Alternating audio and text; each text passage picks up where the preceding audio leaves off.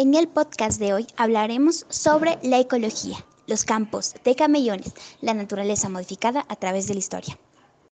Con la presentación de María Elena Álvarez, Angélica Toledo, Nicole Tapia, Camila Cárdenas y Milena Jara.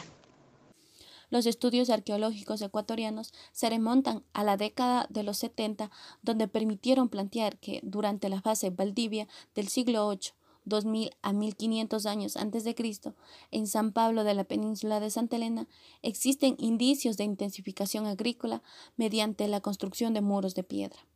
Mientras que en la baja cuenca del Guayas se inicia la construcción de los primeros campos de camellones. En el caso del Guayas, su topografía pantanosa es la que requiere la gran inversión de mano de obra para el desarrollo de esta infraestructura. Campos elevados o camellones. Para la región ecuatoriana se identifican las modificaciones como campos de camellones. Los camellones son interpretados como un ejemplo de la intensificación agrícola que se produce en el Ecuador. En estos campos se encuentran asociados a campos de cultivos. Los campos de camellones, en su sentido, incluyen toda preparación del terreno que involucre la transferencia del material con el fin de mejorar las condiciones de cultivo, especialmente cuando hay un drenaje deficiente del suelo. Cambios de la tierra.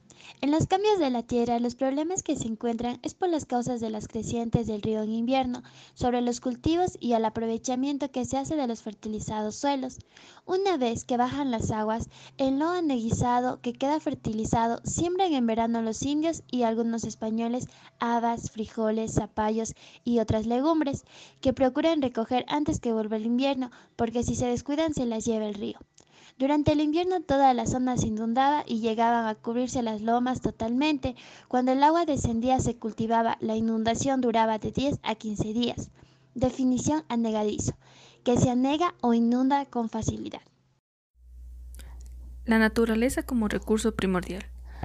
Los campos de camellones o campos elevados se encuentran asociados a campos de cultivos o a la intención de manipular el drenaje del agua en terrenos que de otra forma serían demasiado húmedos, demasiado secos o con pendientes muy fuertes.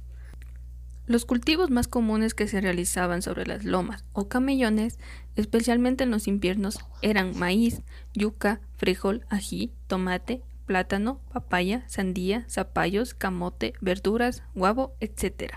La industria en el proceso de la siembra ayudaba a tener una diversidad en la dieta de los pobladores, así como el comercio en el que se intercambiaban los productos producidos en la tierra por los productos que se daban mayormente en otras secciones del país. Aún así, se fue probando con máquinas el poder sembrar diversidad de alternativas que no solían darse en tierras costeras.